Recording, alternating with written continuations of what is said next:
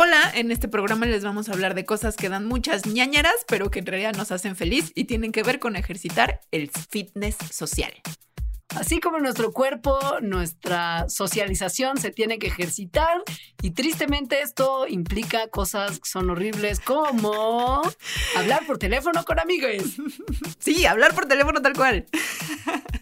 También cosas que nos dan a todo mundo mucho miedo, incomodidad y espanto hasta que están ocurriendo, como el small talk. Aprenderemos cómo no solamente sirve hacer small talk, es decir, conversaciones obvias y que no tienen como mucho propósito ni sentido, sino que también ayuda un buen tener conversaciones que pasen del small talk, que sean un poco más profundas, incluso con desconocidos. My God. Ansiedad. También les vamos a hablar de cómo nos hace mucho bien escribir cartitas de amor a las personas que las reciben y a las personas que las escriben. Y finalmente, por si todo lo anterior no les generó la suficiente angustia social, Amix, es muy importante hacer el esfuerzo por salir de la casa y convivir en persona. Y todo esto obviamente se los vamos a decir con base en ciencia, porque están los estudios científicos que dicen que todos ustedes que están pensando, no, a mí no, a mí sí me va a poner incómodo, son igual que todas las personas de los estudios científicos que pensaban eso y resultó que no. Ahora, Mandarax, que es el programa que hacemos Alita y una servidora Leos junto con Sonoro, que nos produce y distribuye, tiene un programa de mecenazgo. Si visitan patreon.com diagonal Mandarax y se enteran de cómo pueden participar para que Mandarax se haga, tendrán, entre otros beneficios, acceso a contenido exclusivo, que en esta ocasión es escribir un diario. Querido diario. Me quiero morir. Me quiero morir. Escribir un diario y la parte de reflexionar y la forma en cómo nos estamos contando nuestras historias de lo que nos pasa en la vida tiene que ver con nuestra felicidad y bienestar. Ahora, Mandarax tiene redes sociales. Si quieren empezar a escribir su diario contándonos cosas en Twitter, lo hacen en arroba mandarax. Si es en Instagram, es arroba las mandarax. Y si es en Facebook, es facebook.com diagonal mandarax. Lo explica todo. También, si quieren ver, por ejemplo, las caras que hace Leonora al decirle que tiene que hablar por teléfono con alguien. No. Nos pueden ver en YouTube. Sí. Nada, pues empezamos. ¿Quién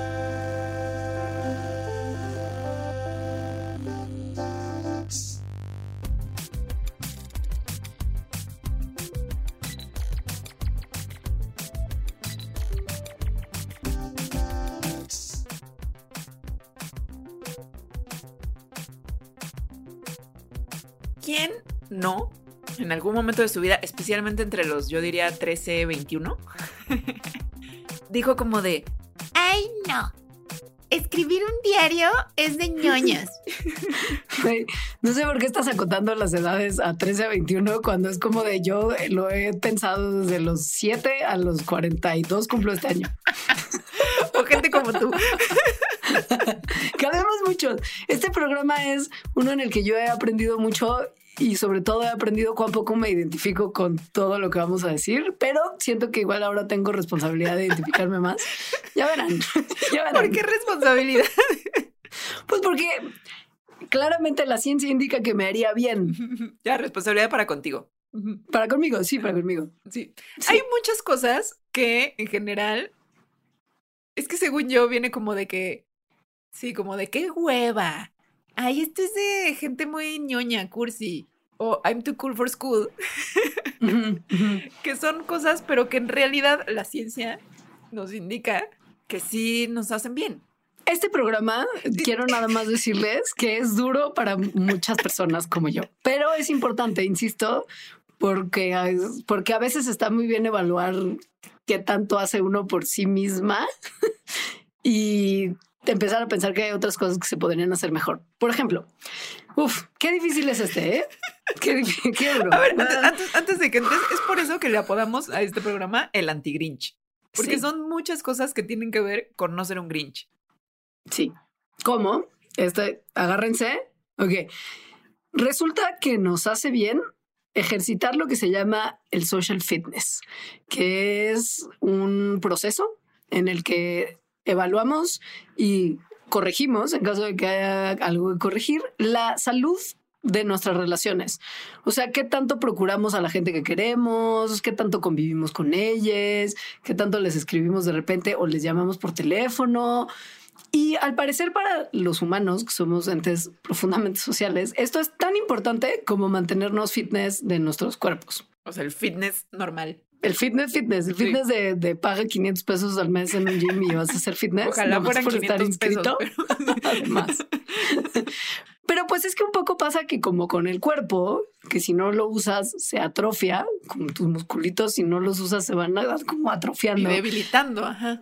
Y de, ajá, tus relaciones humanas pues son igual, si no las usas se atrofian. El ejercicio que necesitamos para mantenernos sanos también aplican para nuestra vida social y es algo en lo que hay que invertirle tanto como el ser fitness físico. O sea, tienes que estar día a día, semana a semana, año con año, dándole a tus relaciones, pero así como el otro fitness, tiene un montón de beneficios de salud. Y esto del social fitness es importante mencionarlo aquí al inicio del programa porque pues casi que todo lo que vamos a estar mencionando, diciendo durante una hora, es, son cosas para ejercitar este fitness social.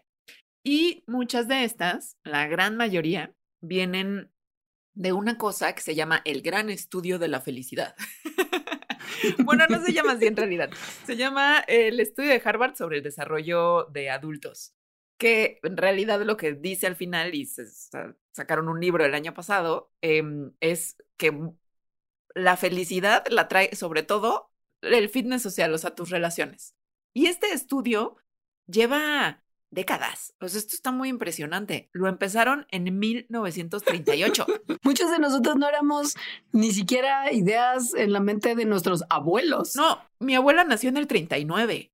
O sea. Sí, mi abuela, no, mi abuela sí, sí, sí estaba viva pero siento que no estaba ni pensando en reproducirse ella. Sí, no, era una niña, seguramente.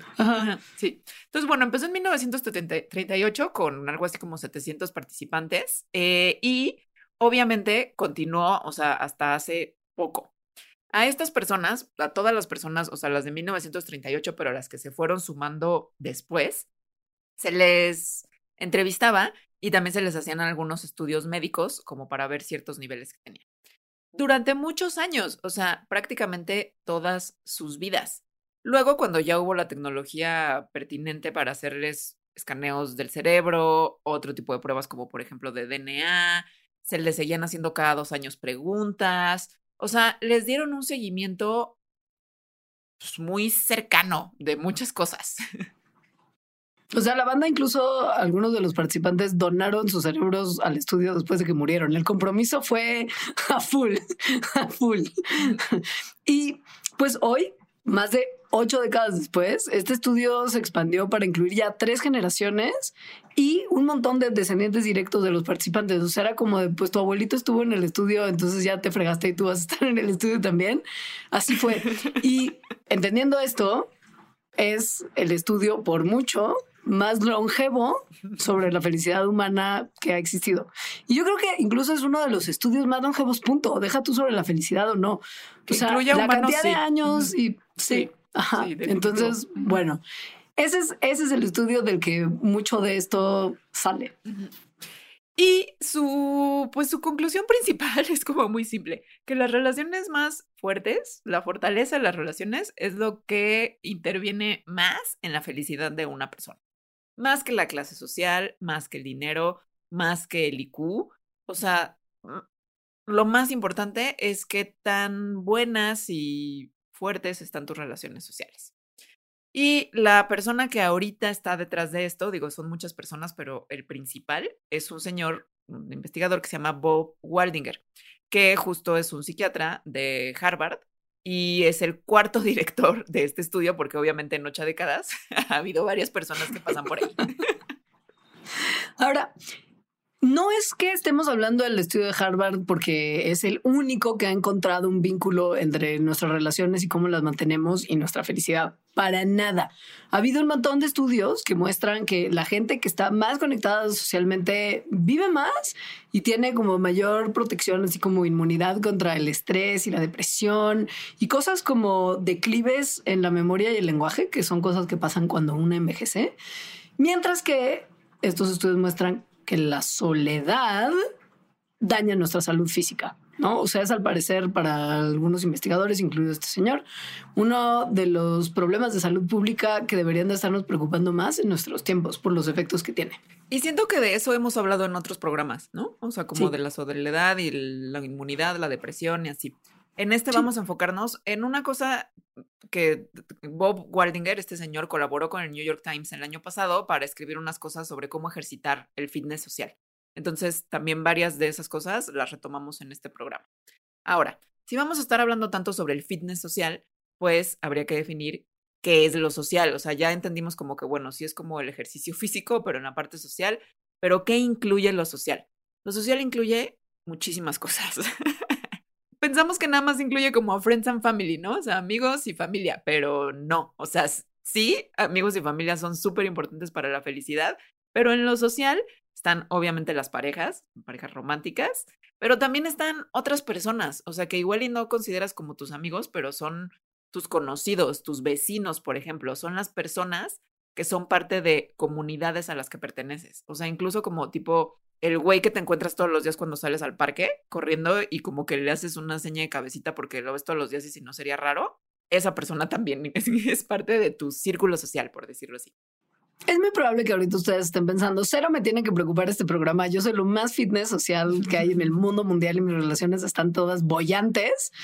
Bueno, antes de arrancar, antes de ir más allá, nos invitamos a poner pausa a este podcast y visitar en nuestra página de Patreon, los que son nuestros Patreons, lo que se llama la bitácora del programa, en donde les vamos a poner un test, porque somos esa gente, un test en el que ustedes podrán identificar áreas de su vida en las que están muy sanitos de su social fitness y otras en las que igual les vendría mejor estar un poquito más conectados, que es parte de este ejercicio que hace el New York Times con la gente de este estudio para que la banda nos demos cuenta de que estamos haciendo algunas cosas mal y podríamos mejorar.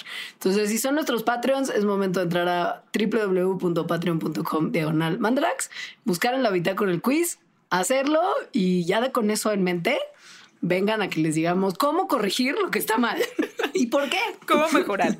A ver. Exacto. Cosas muy anti-Grinch son hablar por teléfono, porque ¿quién demonios en este mundo quiere hablar por teléfono? Si estuviera viendo a Leonora en este momento porque son Patreons y la podrían estar viendo en vivo. No. Ay, no. No, no. Le dio demasiado pesar. No, qué ansiedad. Es como esos momentos en los que está sonando y es como de, hola, perdón, está, ¿cómo se pregunta? No, ah, no, no, pero sí, al parecer sí. hablar por teléfono con amigues, o sea, sí, hablar por teléfono, no mensajito de voz, no mensajito escrito, hablar por teléfono, una llamadita cortita de unos 10 minutitos es bueno para nosotros. Según los estudios científicos que ahorita les vamos a contar.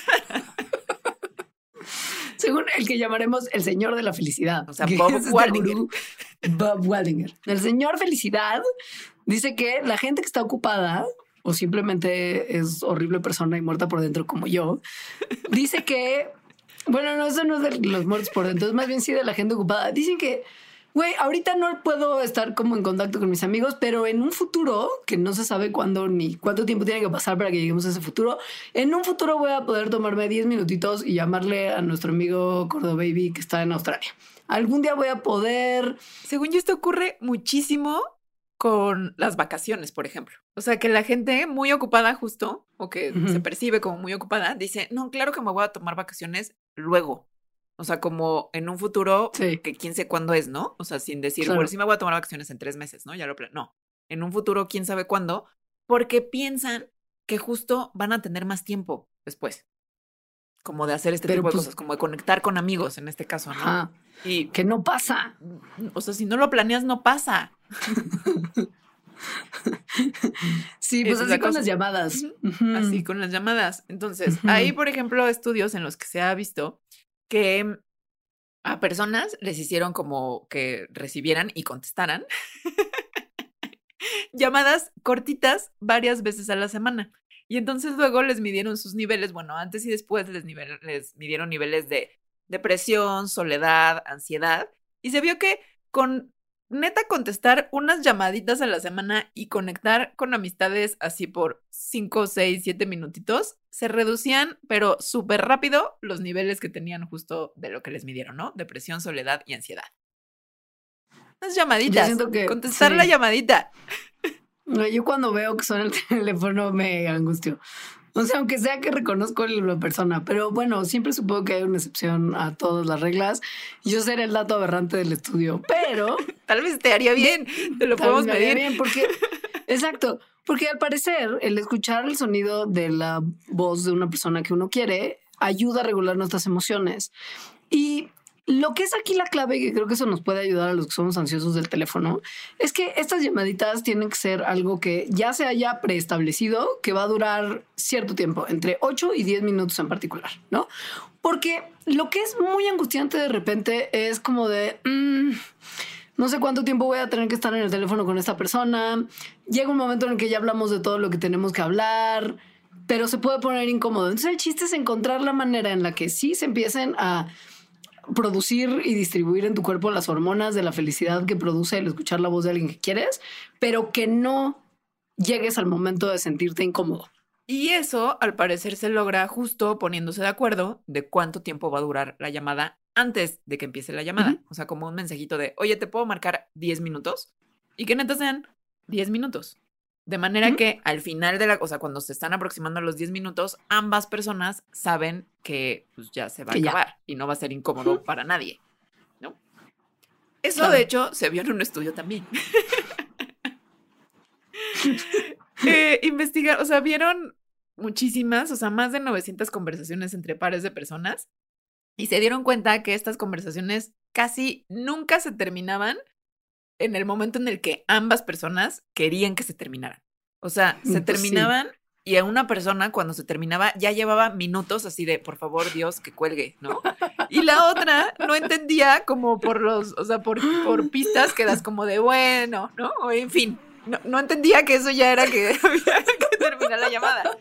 Y por lo tanto, se vuelve mejor, menos incómodo y justo te deja como en un mejor estado a las dos personas si dices antes, oye, esta llamada son cinco minutos, ocho minutos, X, ¿no?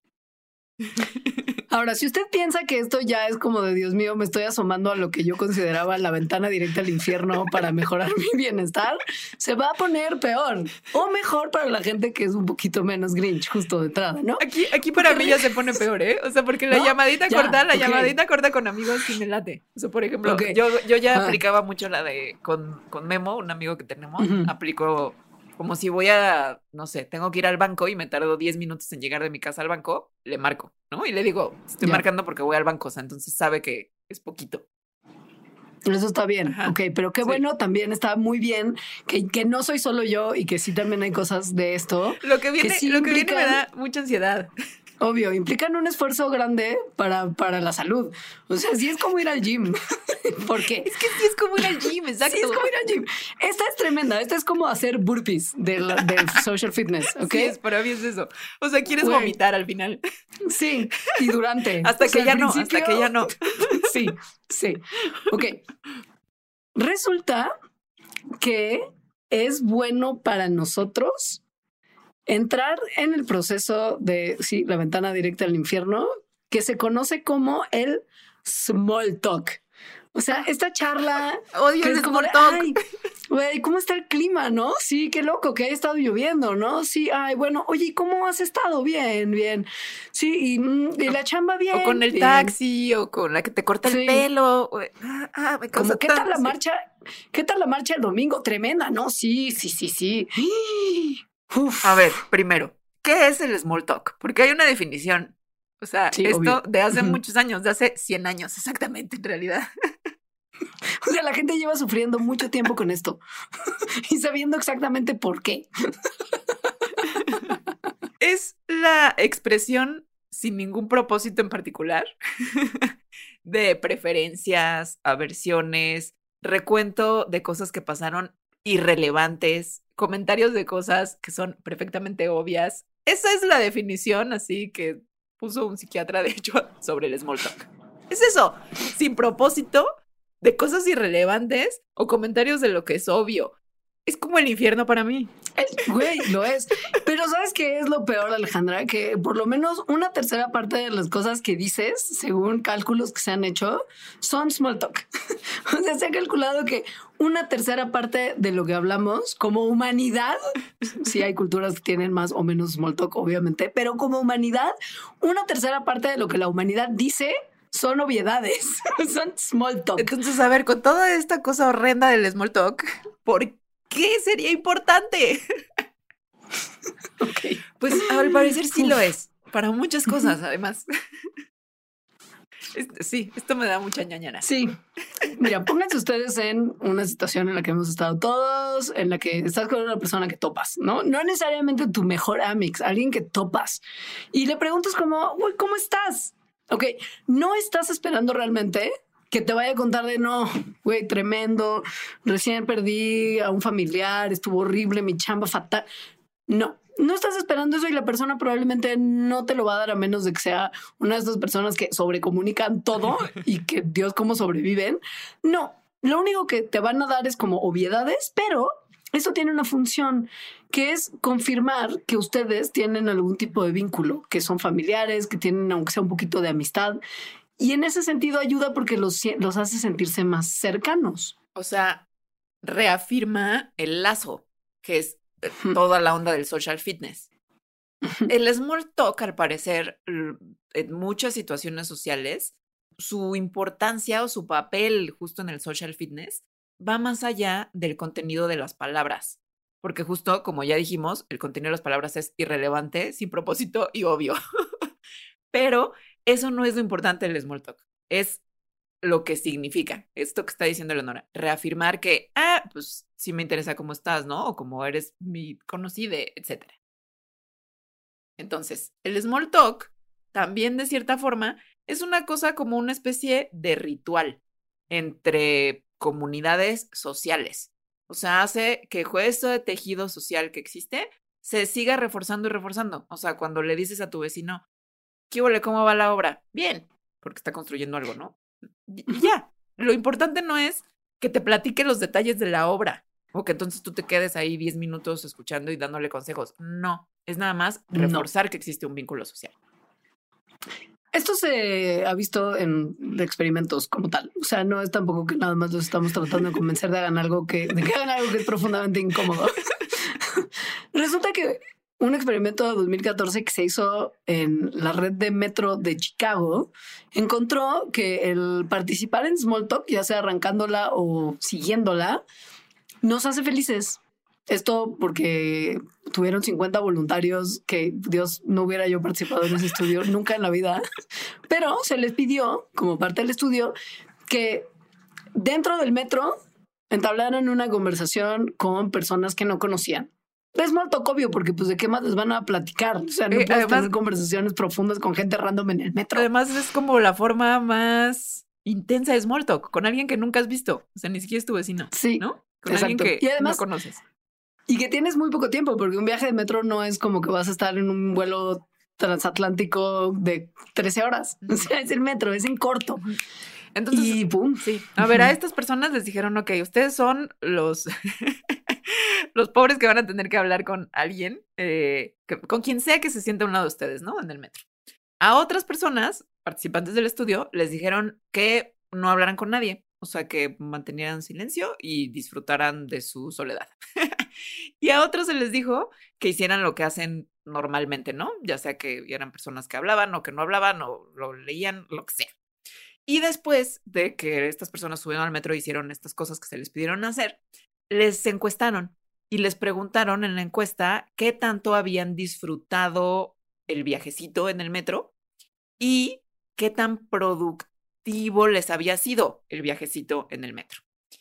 De los tres grupos, o sea, grupo que obligados a hablar con alguien, grupo obligados a mantenerse en silencio y grupo hacer lo que ustedes quieran, eh, los que reportaron que su viaje en el metro había sido más positivo eran eh, los que les pidieron tener una conversación, small talk. Y los que dijeron que su viajecito en metro había sido más, la experiencia más negativa, eran los que se les pidió que se mantuvieran en total silencio. Ustedes van a decir, no puede ser, esto está mal. Yo siento que para mí sería todo lo contrario. Es normal. Parece eso. que sí, parece que las personas solemos no saber predecir ni determinar como de antemano qué es lo que nos va a hacer felices o infelices. Esto es súper común en la psicología. O sea, los humanos estamos muy confundidos. Cuando se hizo un estudio en el que les pidieron que imaginaran cómo se sentirían participando en este estudio del metro, O sea, como tía ahorita, así de, por favor, Sí, no. como- Dios, por favor, no. Exacto. Como yo me estoy imaginando este estudio, yo hubiera dicho que mis resultados hubieran sido todo lo contrario. Súper infeliz hablando, muy feliz en mi soledad. Y si me hubieran dicho que hiciera lo que siempre, Más feliz. hubiera no hablado con nadie ni volteado a ver, o sea, nada. Pues cuando la gente predice, justo cuando la gente le preguntan como tú, ¿cómo te sentirías? Todo el mundo dice que se sentiría más bien como yo. o sea que hablar con un desconocido sería la experiencia menos positiva y la menos productiva. Las expectativas, entonces, son como opuestas a la verdadera experiencia, según el reporte de este estudio, que se tiene cuando uno va al metro y habla con gente desconocida. Esto quiere decir que un poco tenemos una idea equivocada de nosotros en la forma en la que nos afectaría relacionarnos con otras personas. Está muy cañón. Y, y- Sí. y, a ver, y hay más experimentos que, que empiezan Sí. a como a explicar esto. En otro experimento se le pidió también a personas que se subían al camión o que se subían al metro a imaginar que tenían esta conversación con una persona que no conocían y a calificar la conversación, o sea, como de menos positivo a más posi- positivo. Y en general estas personas decían que esperaban que la conversación pues, estuviera bien, ¿no? Ok. O sea, sí, que fuera una conversación agradable, pues. Ah, Bien. bien, sí. Luego, cuando les preguntaban cómo se sentirían de iniciar esa conversación, o sea, que esas personas fueran las que iniciaran, no que un extraño se te acerca y te empieza a platicar, no, no, tú la tienes que iniciar. Entonces, dijeron que iba a estar fatal. Sí, fatal de, en una escala de cero siendo lo más fácil arrancar una conversación y seis, mátame mejor para qué nací. Calificaban todos la posibilidad de arrancar una conversación en su dificultad en cuatro. O sea, como de es más difícil encontrarte una astilla en un dedo del pie. Y además no solo eso, también dijeron que menos de la mitad de las personas a las que se les aproximarían, porque esto se lo estaban imaginando, les iban a responder la conversación. Que eso es parte de lo que hacía pues, que fuera incómodo, ¿no? Y difícil. Lo cual, pues no tiene nada que ver con la evidencia que existe de las personas que efectivamente inician una conversación en experimentos porque se les pide. Nadie, absolutamente nadie, les batea. O sea, el Yo riesgo. los batearía. Bueno, no, no sé. O sea, hay una cosa como de que evalúas el riesgo y sientes que te van a rechazar.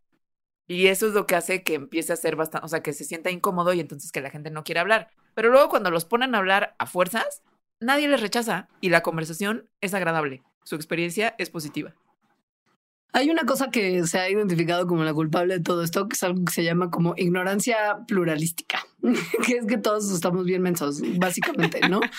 ¿Por qué? Porque al parecer todo el mundo está listísimo para echar la plática, pero creemos que nadie quiere platicar con nosotros, ¿no? Es como de, güey, yo sí platicaría, pero nadie va a querer hablar conmigo. O sea, todo el mundo todo está mundo está- pensando lo mismo. Ajá. Como que hay Ay, un no. metro entero lleno de gente que quiere entablar conversaciones con otras personas, pero como creen que nadie se lo va a cotorrear, no las empieza. Y entonces nadie habla y nadie le saca provecho a esta posibilidad de felicidad. Humans. Humans.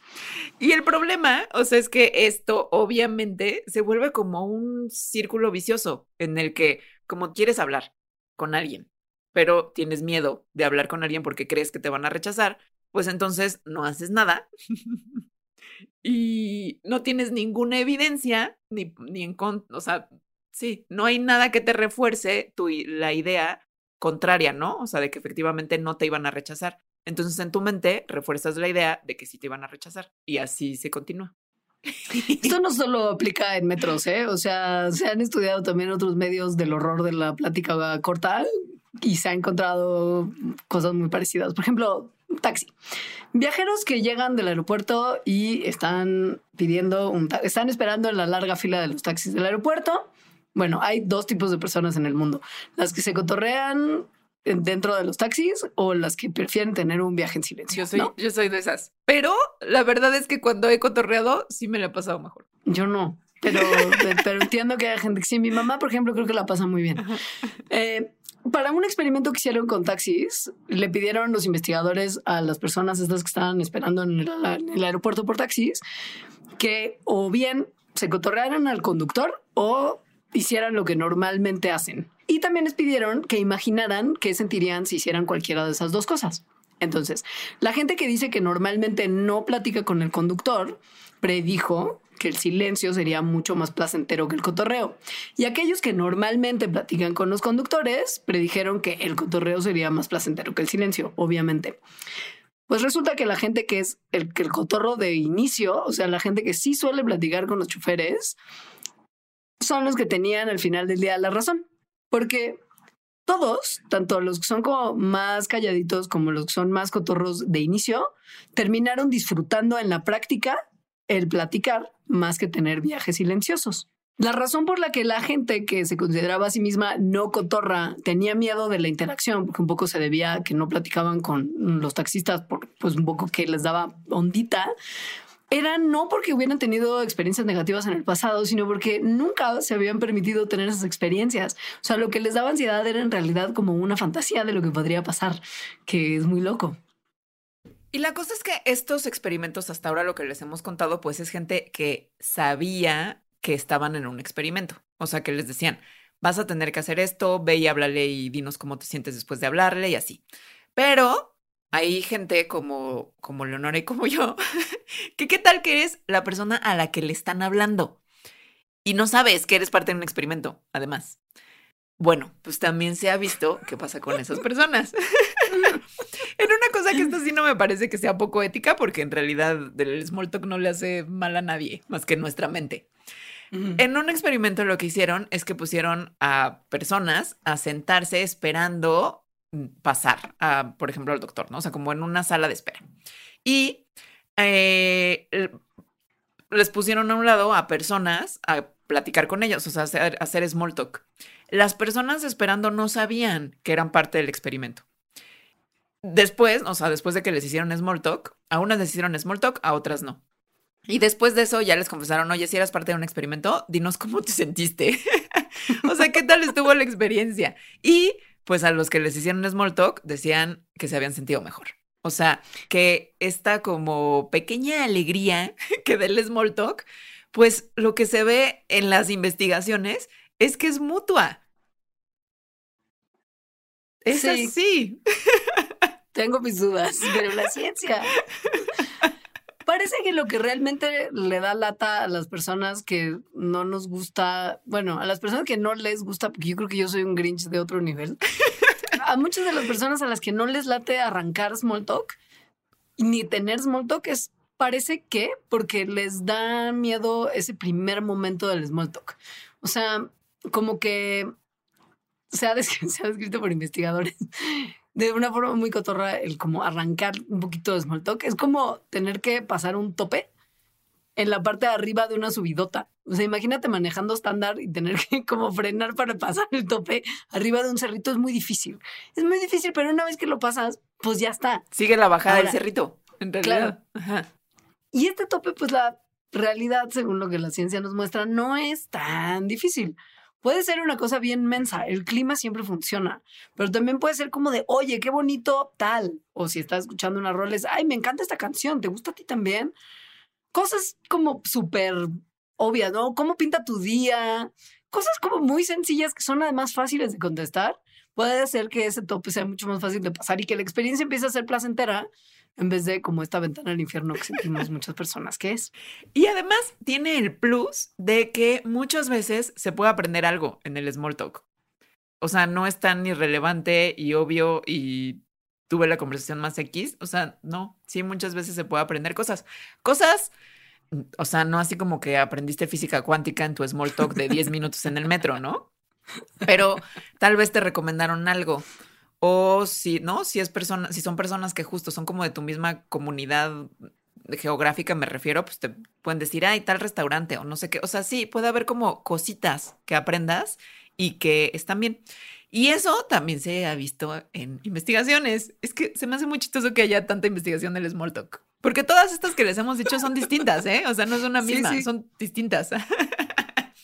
Entonces, en esta lo que hicieron fue poner a personas a tener small talk, ¿no? O sea, en pares de personas a poner 10 minutos de conversación de small talk.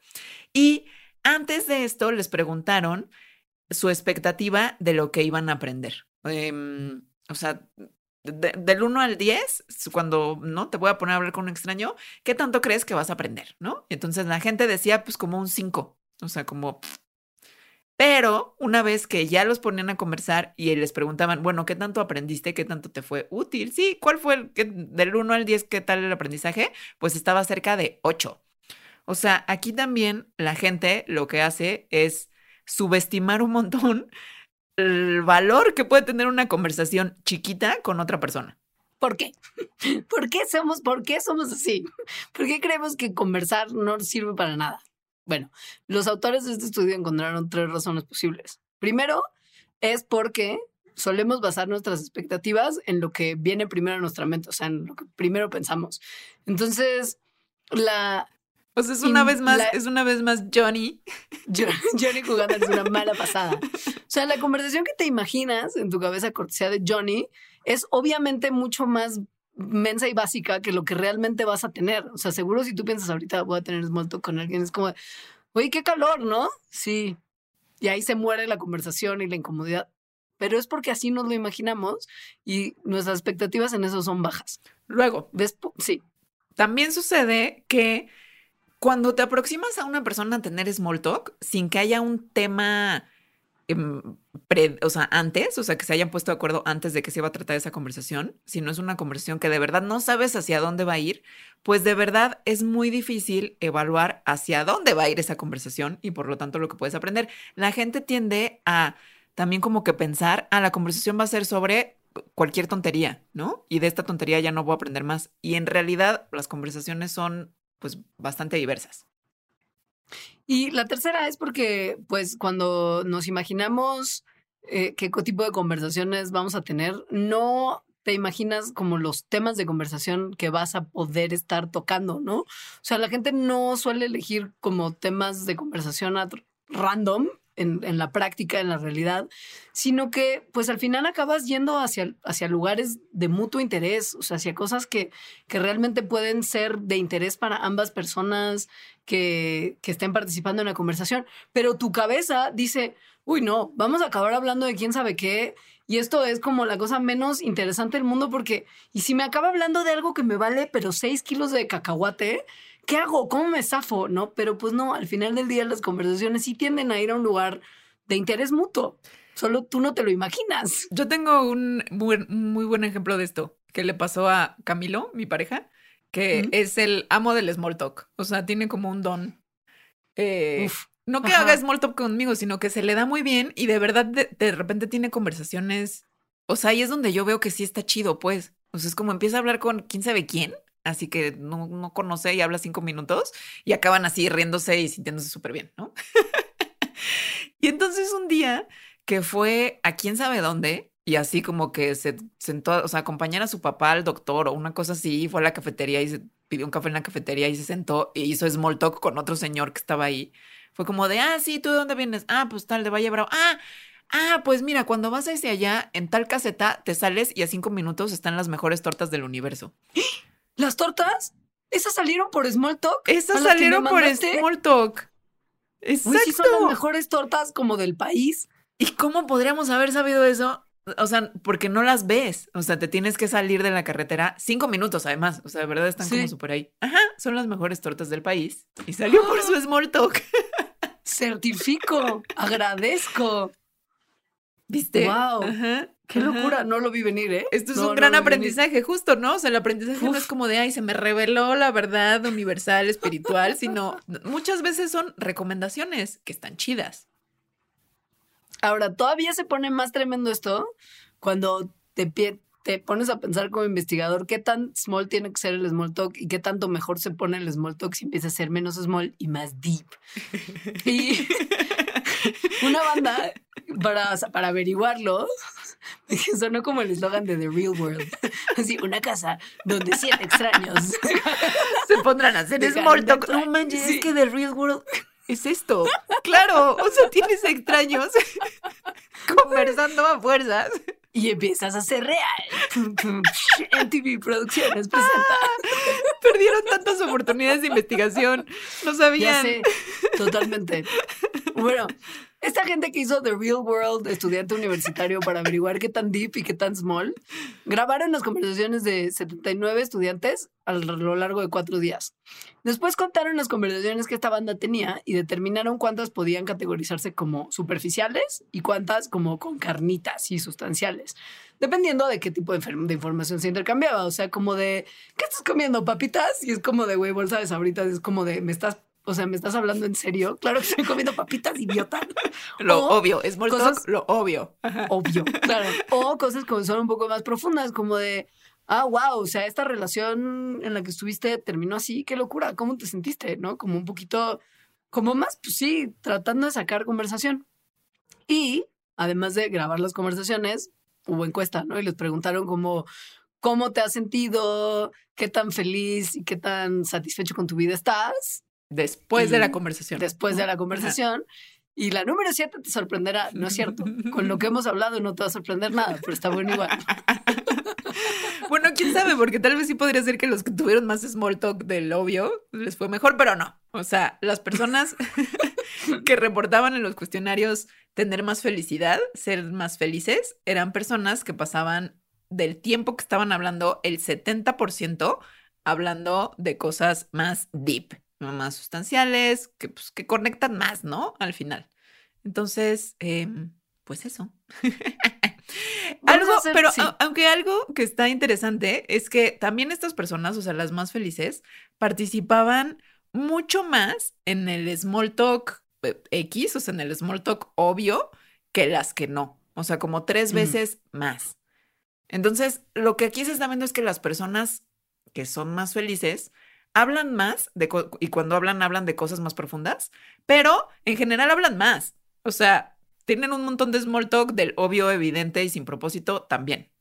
¿Cómo hacer algo más que small talk y tener conversaciones profundas con extraños cuando ya una de por sí el hablar con desconocidos le genera un malestar muy importante y profundo? Ay, no, te imaginé así como Metrobús. Bueno, y cuénteme, señora, No, ¿Qué?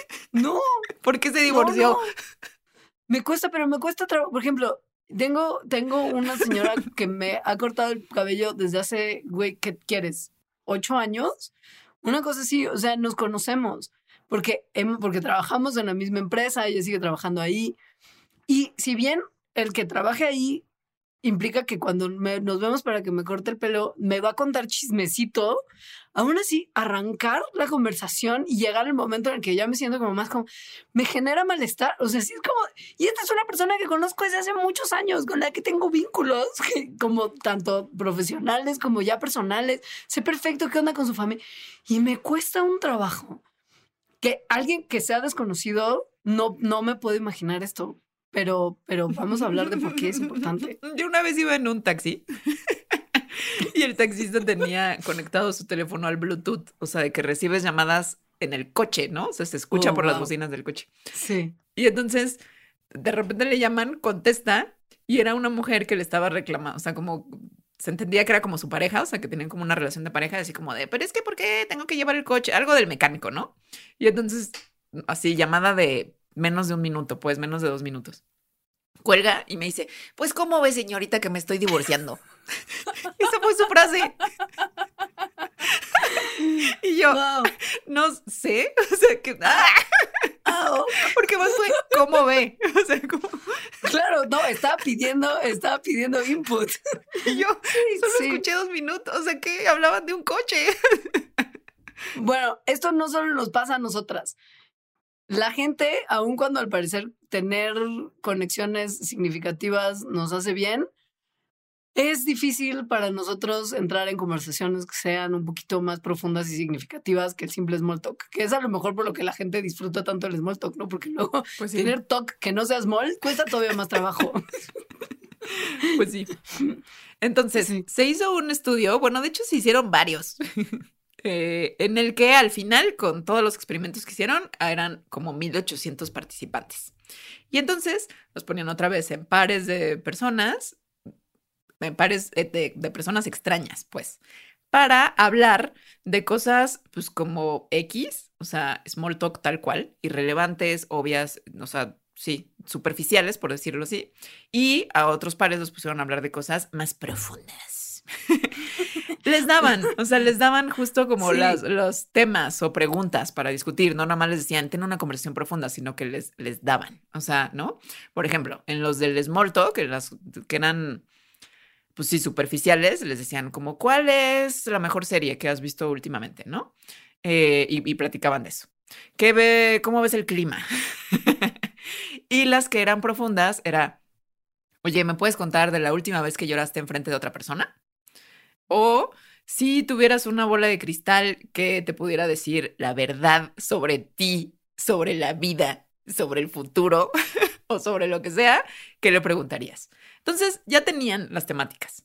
Y antes de tener las conversaciones, les pedían predecir qué tan incómodos iban a sentir durante la conversación qué tan conectadas se iban a sentir durante la conversación con la persona con la que estaban conversando y qué tanto iban a disfrutar.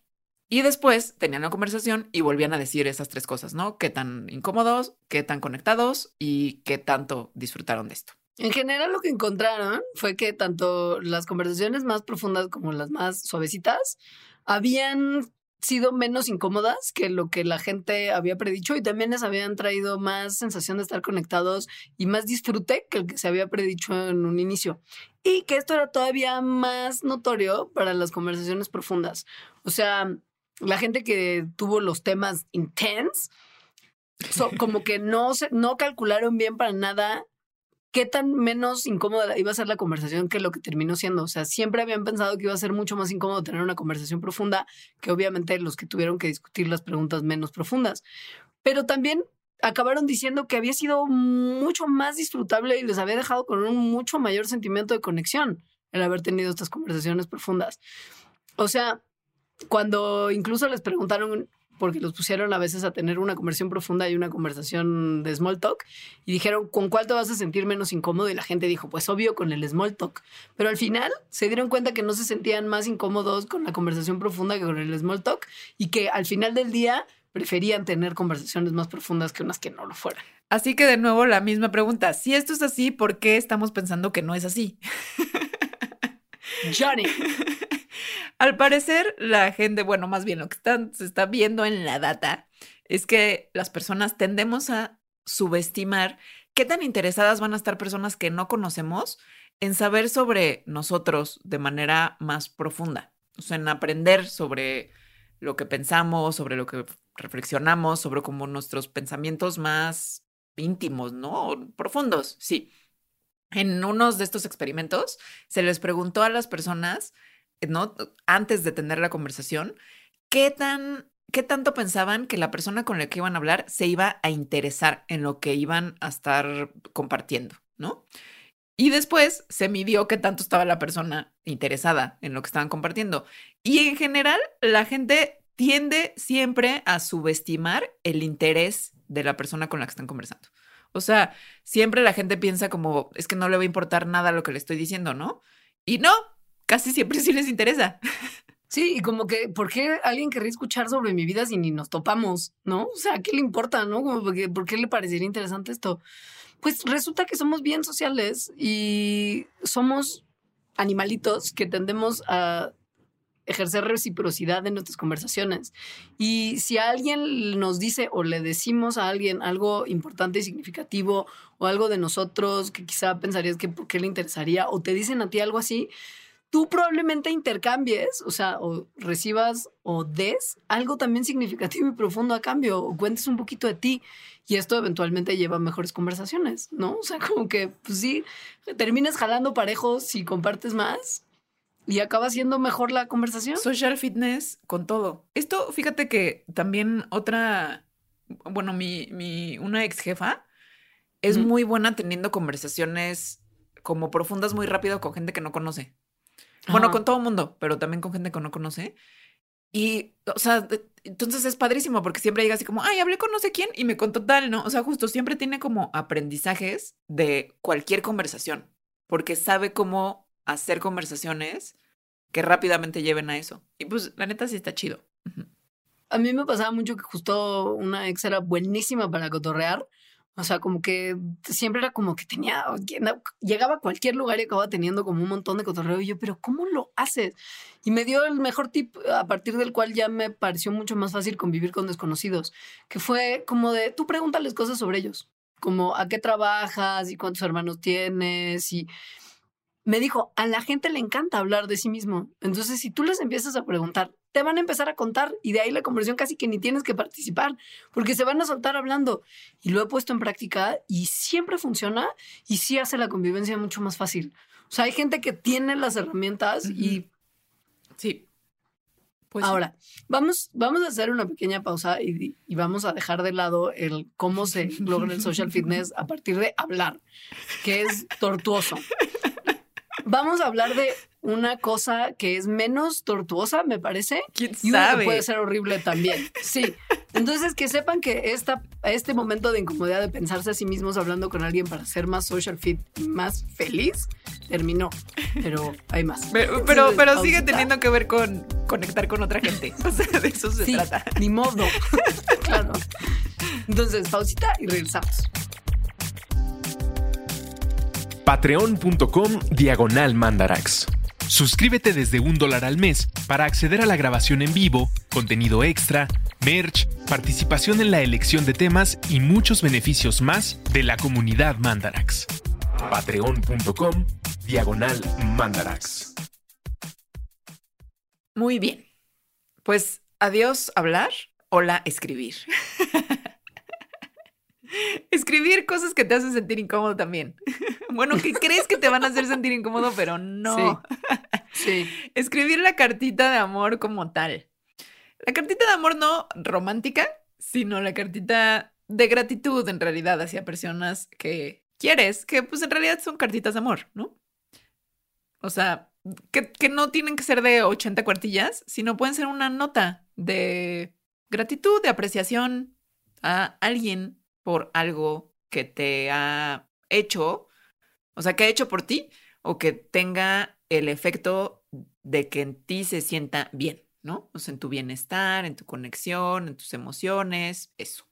Seguro piensan, no, qué oso. Qué oso, qué oso yo poner mis sentimientos en papel.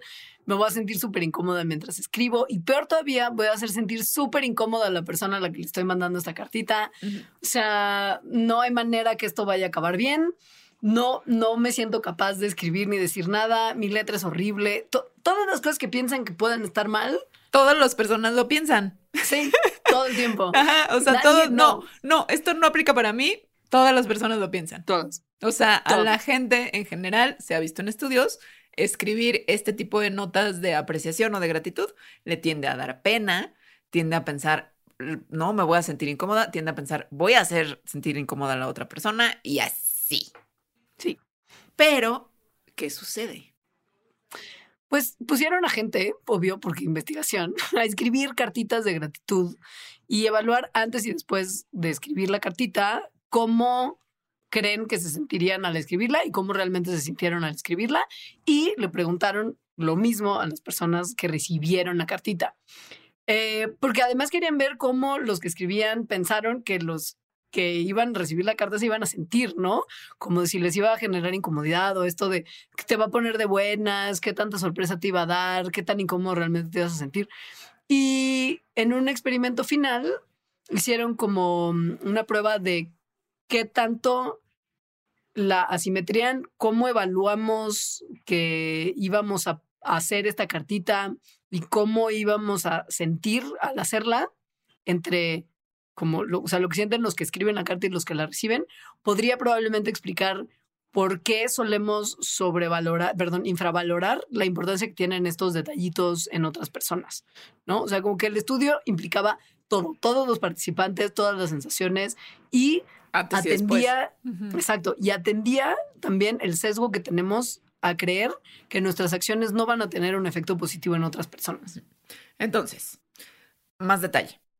¿No? Primero encuesta antes a las personas que a todo mundo, ¿no? O sea, eh, bueno, más bien a los que escribían la carta, de cómo crees que tú te vas a sentir y cómo crees que la persona se va a sentir.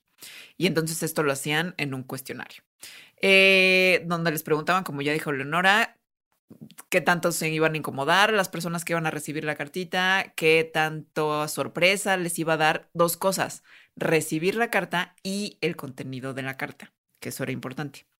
Em, ¿No? Del 1 al 10 ponían 0, 0 les va a sorprender, 10 les va a sorprender. Eh, después, a estas personas que escribían, también les, les daban como una escala de menos 5, porque aquí era de negativo a normal a 5, o sea, muy positivo, cómo les iba a hacer sentir a quienes recibían su cartita esa cartita. 0 era X, por eso 5 es como 5 puntos arriba de X, menos 5 es menos cinco puntos abajo de X. Y les pedían que dijeran cómo escribir la cartita en sí les iba a hacer sentir a ellos y a ellas, ¿no? Em, y finalmente, qué tan incómodos, ¿no? También de 0 a 10. 0, 0 incómodo, 10 súper incómodo. Lo que sucedió, pues es por lo que les venimos diciendo en todo el programa, creo que ya es medio obvio. En general, pues tendían a decir, la gente se va a sentir súper incómoda y cero les va a sorprender y mm, cero les va a cambiar el estado de ánimo. ¿Qué pasó? Pues no, al revés. Todo lo contrario. Al parecer, escribir una carta de gratitud, o sea, de amorcito bonito, no necesariamente romántico, fue una, una experiencia positiva para todos. O sea, los que escribían reportaron estar más contentos y en un humor más positivo que lo normal. Todo el mundo, al parecer, como que pensó que nada iba a, o sea, que el que alguien recibiera una carta de gratitud no le iba a cambiar en nada la vida y al parecer todo el mundo era muy feliz y muy sorprendido y muy positivo por recibir cartitas de gratitud. Los que pensaban que no iba a resultarles positivo para ellos escribir se encontraron también muy sorprendidos con la experiencia tan positiva que fue vertir sus sentimientos de gratitud en un papelito. O sea, al parecer todo lo que se había predicho de, no, qué bajón, qué incómodo, no le voy a pasar bien, nadie se va a hacer sentir sorprendido, nada, todo al revés, todo y por mucho. Por ejemplo, la sorpresa de recibir la carta, recibirla así tal cual como de, tengo, tengo una cartita, la gente que escribía la cartita predecía que les iba a sorprender del 1 al 10 un 6. Y la realidad es que la gente que la recibía sí era más bien como, ah, wow, un 8. Ahora, la sorpresa sobre el contenido de la carta, es decir, ya recibes sorpresa y ves de qué se trata la cartita, decían, ok, esto les va a sorprender del 1 al 10 menos de 5. Y en realidad les sorprendía 6. Hay mucha diferencia en eso. ¿Qué tanto les iba a cambiar el estado de ánimo a, mejor, o sea, positivo? Decían, pues como un 8 y era más de 9. O sea, esto es un montón. Sí, sí, sí, sí. Y qué incómodos iban a sentir. Decían, pues del 1 al 10, yo creo que, ¿no? Como por ahí de 4. Y en realidad se sentían 2. O sea, nada, ¿no? Nada incómodo. Nada, incómodos. Ajá. Ajá. Entonces, escribir cartitas de amor, escribir cartitas de gratitud, hace a las personas que las escriben sentirse mejor y a las personas que las reciben también y no causa incomodidad. Ok, Amix, ha llegado el momento de la verdad. No se puede esquivar. Si estamos hablando de fitness social, tenemos que hablar del elefante en el cuarto, que es, si quieres tener social fitness, tienes que salir de tu casa. Ni modo. Hay que salir a convivir. Pero convivir además no es de tienes que ir a un reven o a un festival de música. no, tienes que, aunque sea salir a dar una vueltecita por el parque. A tomarte un café con un amigo. Sí. Güey, lo que sea. Pero. O sea, tienes que interactuar con gente. Eso. Hay que salir al mundo y abrir nuestra bocota y sonreír y a sentir y hacer así con la manita, saludando. Hay que hacer esas cosas.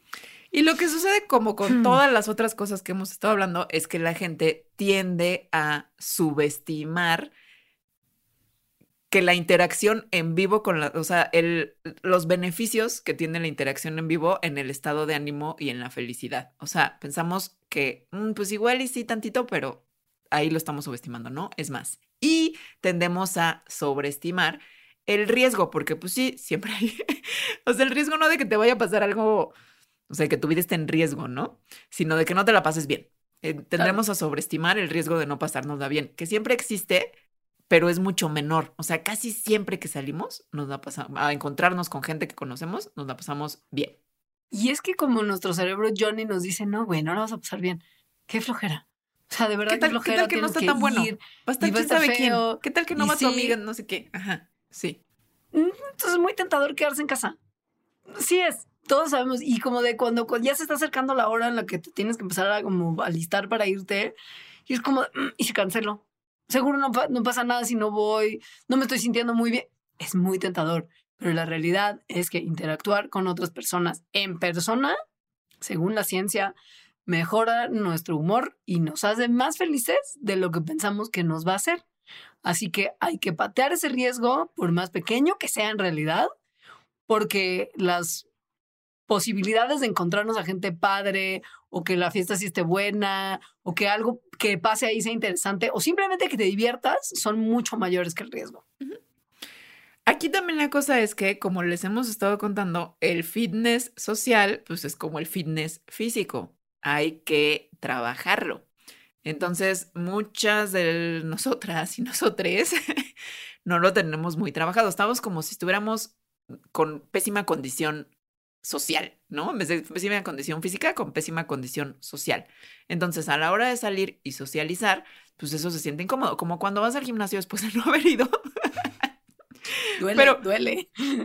Pero pues tienes que ejercitarte. O sea, si no, siempre se va a poner peor, ¿no? Y en realidad cuando ya empiezas a hacer ejercicio, casi nunca nadie se arrepiente después de ir al gimnasio, de haber ido al gimnasio, aunque duela, porque te hace sentir bien. Así es el Real. fitness social también. O sea, igual al principio es como de, ¿no? Es como estás subiendo pesas y eso sí duele y ahí se te va el aire, pero después al final, o sea, cuando regresas a tu casa, casi siempre te sientes bien. Entonces ahí la cosa es que te tienes que motivar para salir. Y tal vez te puedes motivar si de verdad te causa como mucho de no estoy súper fuera de forma social, pues con cositas pequeñas. O sea, en vez de ir a la super fiesta, reven con gente desconocida o al Corona Capital, yo que sé, que me causa a mí muchísima ansiedad y hueva, pues tener más bien cosas cortitas, como, ok, voy a ir a tomarme un café una hora con dos amigas. Y ya, ¿no? Con eso. Fíjense que hay un concepto que es muy bonito que se llama propincuidad y que es la cercanía que se tiene de manera regular con otros seres humanos. Al parecer, mientras más propincuidad tenemos, mayores oportunidades tendremos de formar amistades. Y las amistades son un componente importantísimo del fitness social. O sea, de no puedes nada más ser felicidad. fit social y de la felicidad Sí. por lo mismo. No eres nada más fit socialmente si tienes una muy buena relación de pareja y una muy buena relación con la gente de tu oficina. O sea, la amistad es bien importante y mientras más proximidad regular tengas, mejores amistades. Y mientras más gente tengas en tu, en tu lista de propincuidad, mejor.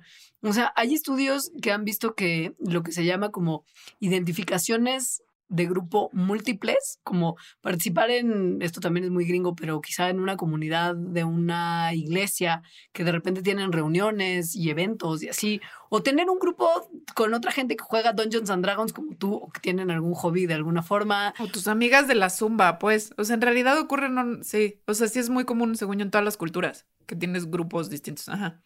Claro, no, ya lo de las, lo de las iglesias en particular. Sí. No, equipo de fútbol, ¿no? Que tienes tu equipo de los domingos y que después te vas a echar una quesadilla con ellos. Todos estos grupos grandes en los que participas suelen señalar mayores niveles de felicidad. Y en, mientras más grupos estés, mejor. O sea, como que si estás participando en muchos grupos sociales, tu cabeza va a estar mejor y tu sensación de bienestar también. A mí me han pasado esto con el club de lectura, ¿eh? Que son, bueno, la mayoría son personas que yo no conocía. Como tenemos un tema del cual hablar, que es el libro, o cosas alrededor del libro, es muy fácil hablarlo, ¿no? O sea, ya está ese tema. Y hablamos de cosas bien padres de eso, ¿no? Es como un grupo social que está chido. La cosa con también estos grupos, o sea, no nada más con estos grupos sociales, sino en general con las relaciones sociales que tenemos, es que para nuestro bienestar, o sea, es mejor que sean grupos anti-Grinch. o sea, que sean personas felices. Eh, que esto es una cosa muy interesante porque no se ve la felicidad como algo individual nada más, sino la felicidad como una propiedad emergente de los grupos, en donde mientras más personas felices haya o con mientras más personas felices te juntes, eso va a impactar en qué tan feliz eres tú. Se cree que esto es porque los estados emocionales pueden transferirse directamente entre personas, o sea, por una cosa como de que los imitas o tal cual un, algo que le llaman como el contagio emocional. Entonces empiezas como a tener los mismos estados emocionales de las personas más cercanas, o sea, de tus grupos sociales más cercanos. Como que empiezas a cachar y a imitar un poquito lo que está ocurriendo en otros, lo que estás observando en otras, y eso hace que tú te empieces a sentir como esas otras personas. Entonces, si las otras, o sea, si las personas con las que te juntas son personas súper bajonas todo el tiempo, y eso se ha visto en estudios, o sea, donde les ponen a estudiantes eh, de campus universitarios gringos roommates que llevan que comparten como en las películas el mismo cuarto, no la misma casa, sino están en el mismo cuarto, si los ponen con personas que están medianamente deprimidas. Después de tres meses, las personas que no estaban medianamente deprimidas, pero conviviendo con estas otras personas, se empiezan a sentir medianamente deprimidas también. O sea, mejor estar con gente feliz que con gente no feliz. Y esto se ha visto a lo largo de generaciones. Un estudio hizo un análisis muy longevo también en el que analizaban literal a tres generaciones de personas. O sea, el grupo original, sus hijos y los nietos de ese grupo original y se pusieron a analizar sus relaciones sociales. Hicieron unas redes de las relaciones de todas esas personas y analizaron la red. Y pues con tests, porque es la manera de evaluar la felicidad, checaron pues qué tan felices estaban, cómo se sentían, su percepción de bienestar y un montón de otras cosas. Y lo que notaron es que había como grupos como clusters de gente feliz y grupos de gente infeliz. Y lo que vieron es como de, hmm", o sea, como que se preguntaron como, güey, ¿esto será algo que se forma al azar? Y se dieron cuenta que no, que para nada, que la gente feliz tiende a juntarse con gente feliz y viceversa, y que esto no es nuevo, sino que desde hace muchos años lleva siendo así. Quizá este, estudio está increíble porque, o sea, esto de que es muy, muy longevo se inició en 1948. Y entonces incluye a más de 5 mil personas. O sea, estas redes sí son unas redes muy complejas y los análisis que hicieron también. Entonces vieron eso, ¿no? Que hay clústeres de gente feliz y clústeres de gente infeliz y que esos clústeres no están formados al azar. O sea, que hay una tendencia de la gente feliz a juntarse con gente feliz e infeliz con infeliz. Pero no nada más eso, sino que, por ejemplo, una persona tiene 15% más de probabilidad de ser feliz si está conectado con alguien que no necesariamente tiene que ser así como su mejor amigo, sino que de verdad alguien que esté en su red cercana, que sea feliz también. Y si esa persona con la que está conectada y es feliz, si es cercana, o sea, tipo si es su amiga o si es su familiar, entonces esa probabilidad de ser feliz aumenta. Hay una cosa que está muy padre también, por si usted siente que puede ser como el líder de su banda de amigos, o sea, que tiene la posibilidad de ser usted quien gestiona la convivencia del grupo social. El agente de cambio. El agente de cambio, güey, qué buena manera de escribirlo. Esa gente, esa gente que siempre está, que es la que organiza el chat, que organiza las fiestas, que todos sabemos que estamos ahí porque esa persona es ganosa y estamos ahí como por ella y somos amigos a partir de ella, esa persona obviamente es la más feliz de toda. La que es más random, que es como de, ay, se vio este grupo social y esta vez no me invitaron, esa gente es menos feliz. O sea, que estés tú en el núcleo de tu grupo de amigos significa una mayor felicidad. O sea, esto es importante saberlo. Eso en términos de redes lo ven como la centralidad de cada persona, ¿no? O sea, si eres una persona que está muy al centro de la red, tienes un montón de conexiones. Si eres una persona que está en la periferia de la red, tienes menos conexiones.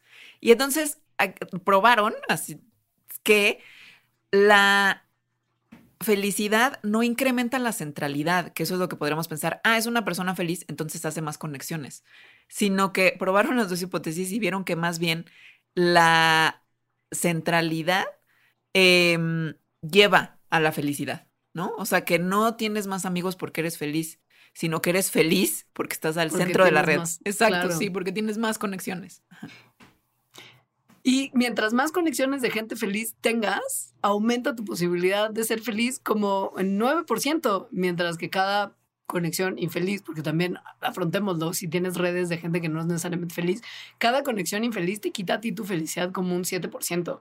Entonces, esto también te hace pensar, igual no necesitas grupos de amigos que sean tan grandes y tener tantísimas conexiones, sino más bien asegurarte que tus conexiones sean con gente que te aporta felicidad y no gente que te aporta bajón. Porque entonces tu humor ya no tiene el efecto positivo que tiene de participar en una red social. Y hay, bueno, en este estudio hay de verdad muchísimos resultados, solo les estamos diciendo algunos. Uno que también está muy padre es que si hay una persona en tu grupo, ¿no? Con la que estás conectada, que es cercana, o sea, como un amigo, em, y esa persona es infeliz, pero de repente ya es feliz, tu felicidad por estar conectado cercano con él aumenta 25%. Es muchísimo. Es muchísimo. O sea que tienes que asegurarte de juntarte con pura gente feliz y si no está feliz la gente con la que te juntas, tienes que asegurarte de que sea feliz, porque de eso depende tu maldita felicidad. Que creo que, ajá, o sea, sí, pero también esto de que la felicidad no nada más es como esta experiencia individual, ¿no? Y como una cosa de ser feliz y haz cosas para tú ser feliz, sino que la felicidad también puede ser vista como una propiedad de los grupos. Claro. y, o sea, como una propiedad emergente tal cual, ¿no? Que entonces, si un grupo es feliz, hace que los individuos sean felices. Entonces, si tú haces cosas para tu felicidad, vas a hacer que el grupo entero cambie. Es como una onda, como que tú empiezas, como que tú avientas la piedrita y se van haciendo ondas de felicidad que se esparcen por toda tu red. Esto ocurre. Y pues si lo que estás tirando es buena onda, tu clúster tenderá a ser de gente más feliz, mientras que si tiras mala onda, tu clúster tendrá de ser tendrá a ser de gente más infeliz y eso ya vimos que no, no hace bien. Y entonces, pues, ¿qué puedes hacer para ser feliz? Hablar por teléfono. escribir cartas y a tener small talk. ¿Qué? O no sé, bueno, igual haz las cosas que te hagan feliz a ti. Igual y si este programa no es como de, güey, yo no voy a tener un social fitness de tomarme fotos en el espejo viendo mi progreso en el gym. Igual no voy a tener ese social fitness, pero si yo soy feliz y comparto esa felicidad de mis grupos de amigos, porque en 53 días sale Legend of Zelda, la secuela, y yo me voy a encerrar a jugarlo y sé que eso me va a hacer feliz, haré feliz a mis amigos. No implica social fitness, pero mi felicidad hará feliz a otros. Es que creo que ahorita dijiste así como del, de mamado de gimnasio.